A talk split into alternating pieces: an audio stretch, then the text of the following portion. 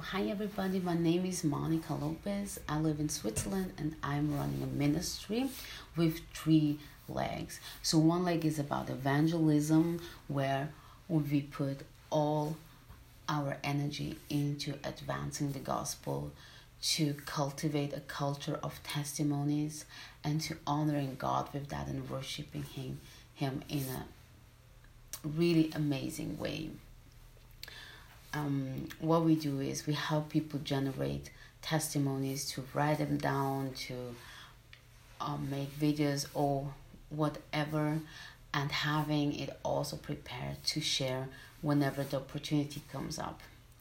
Another part is that we want to celebrate community and our vision is to have um, or to help people have different houses where they can really live a culture of honor um, uh, cultivate um, a mindset of heaven coming down and also really living family together and experience revival within the small family. So this is like really recreate this um, idea of everybody being able to write its own chapter or his own book of Acts 29. Another thing is school. We believe in training. We have so many people who were trained beautifully so well and have so much to share and to give. And what we want to do there is we want to um, invite all these people, especially the ones that are already here, not only from far away, and really acknowledge what God is doing in their lives, and our plan is to put this back under a name that we really um, love that came up in prayer. It's called His. Um, so, Heaven Identity School, and the slogan is like, let's waste our lives on Him and on Jesus, on God, on the Father the Holy Spirit and yeah and we want to train we want to be focused and training everyday evangelists sharing an everyday gospel and we really believe that the gospel of Jesus Christ um, is about every area of life and we want to um, train that and focus people to be aware of what God is doing in little things, in big things, and sharing every part, every kind of um, experience, Jesus' experience they had in every part of life. And this is our heart and our goal. Then we have also the um, social and business part. The business part is really about creating businesses to give people with vision or let them figure it out what vision they have and help them to build their business help um their teaching them to live in team to create something in a team and grow together. Because as i said revival begins within a family. It doesn't have to be blood family but we can build new families. And in order to do that we know that sometimes people especially evangelists or um, burned sometimes from community and churches or just by life itself. And we want to help them to learn to live godly heavenly um, honoring family um, mindset. We want to help them to have this experience. That's why we have um, all parts. And out of that we're gonna focus on the social. So the social part um could be an entrance also for people who has nothing to do with the Lord yet. Um, and we are very open to that. So it's also kind of an evangelism arm that we are offering to the community, to our city. And that's why um, different things has different names, so we can invite them. And it's not clearly attached as a religious um, program or something. But what we do in that is we believe in rebuilding people, um, giving them opportunity to come and work with us. We are creating a playground, like uh, we call it in Switzerland an integration company and social company where people can figure out how much they're really able to work, how far can they go with their energy. Maybe they're um, went through long, long um, years of sickness, of illness, or they're still in it. Um, maybe they just um, find themselves in total um, destruction and their life broke apart and we want to help them we want to um, rebuild is going to be a program that will work together with what we have already with the city with the states and we're gonna um, do it in a way that we can invite people being um, in several situation with insurances and health benefits welfare and um, and uh, work insurance and whatever so they could come even though they are there and they could find out where their lives are going to go in which direction and this is what we're going to do and for the ones who really are already christians um, of course we're gonna move more forward and figure out what is their godly um, godly gifts and what God has put in their in their hearts, in their lives, um, to advance the kingdom. And so we want to help these people, especially these evangelists, to find the ways and um, how they want to advance the kingdom, but also to help them to create a source of income or a business and be also multiplying in sense of business and social and put this all together and then just grow and be a blessing to others. So it's really like a life school where we're gonna um, help people to connect or reconnect with God, but to rebuild their lives and restart their lives and be stable and really um, build something that could be stable for years and maybe even though um, leave a legacy. So this is what we're working on. Um, it's it's a lot, of course, but we believe that it's needed because these are all areas of life that people mostly struggle, and we want to address them and help people to find out how they could um, find solutions for themselves and also for others. Um, in the social part, we have different program too where they just can learn via running a second hand um, sales. We have also program about money where they can learn um, do better with money and all this stuff. We want we have like a little playground where we are focusing on design and and vinyl cutting and we're gonna we have many services where we can serve people and there is also um uh, money an income source out of that but it's still um, in a way that it has room for failures is it has room for growth it has room for friendship it has room for experiencing god. And so people can really grow in their pace and don't have to um yeah just run and run and go over and over again and then find themselves after year and years always in almost the same place. So we want to really um, stop this circle and help and build people up into a new level and give them tools so they could build them up into new levels and multiply what god have done in their lives also for others. So this is where we at. Um, I really, really, really appreciate all kinds of prayer, um, especially for those who are waiting to come into the program. Um, I have already a little team. We meet um, regularly. Due to the coronavirus is a bit more difficult because not everyone is like super tech savvy and internet and comfortable with that. So we have to respect that but there are also other people that just waiting to come in.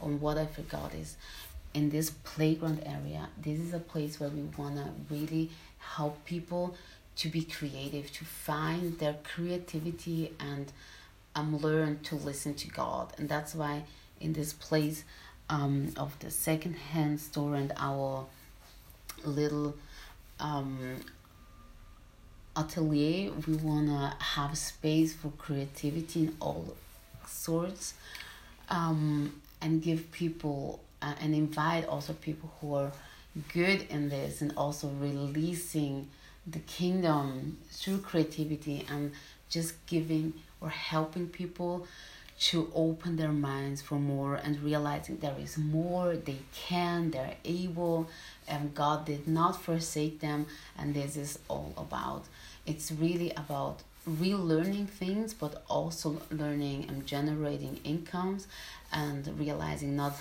things are not for free but still not having this pressure from the world to just having to make any kind of income and never really um, growing or breaking the circle. So this is where we want to help people in this stage of life.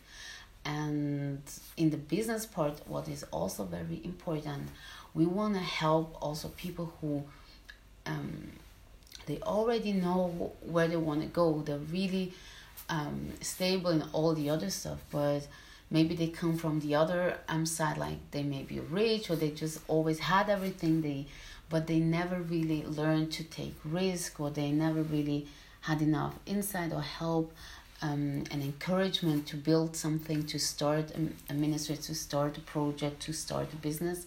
And this is a, a place also where we want to serve the other people and give opportunities and, and create communities and, and networking. So we could really um, live out this idea of the seven mountains this different tracks and help people to um, to build businesses and advance the kingdom through that um, generate um, workplaces and and help other people to people to come out of that. So it's really um, overall it's really a bigger um, vision um, to give people really real opportunities. And it's it's really about revival and cultural transformation from the for the long term. So we're not building just for tomorrow. We want to really leave a legacy and change help people renew their mind their lives and be completely changed and not expect that just only give them a bit of theory and then expecting them just to do it somehow, but to give them a chance. Um, to experience the change already. And then, even though they go earlier and they don't finish anything with us, but they have everything in their backpack, what they need to advance the kingdom to bring to bring heaven on earth in a beautiful and mighty way than they maybe were able before they got to know us. So that's the plan. That's our heart.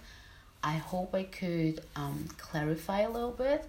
So um, I would ask you to pray for us that we could just meet the right partners, that we be um, very um, conscious about what's happening also in the spirit, and um, that we would experience many healings because people are really in need um, of course it needs money but we not only want to have money we want to really have the right partners we want to serve people we want to um, help people um, engaging with us because they really feel something more and not only um, a sales transaction. So this is our heart. We really want to change our city, our nation, and maybe whole Europe, and also um, bless with our income other um, ministries, which, for example, we have them a lot of on our hearts, like um, Awakening Europe, Europe Shall Be Saved, um, Save the Sin, Jesus School. These are main ministries. Um, School of Ministries are really on our hearts. Um, missionaries that um, release the kingdom through creativity or who has programs who really help families experiencing the Holy Spirit also through creativity, but really learning about there is no junior Holy Spirit. So these are main ministries that we love um, to engage with and um, yeah invest our money with. So this is our heart um, that we have. I hope I could clarify more or less and yeah enjoy enjoy the vision maybe you know someone in your country in your area that has a heart for that.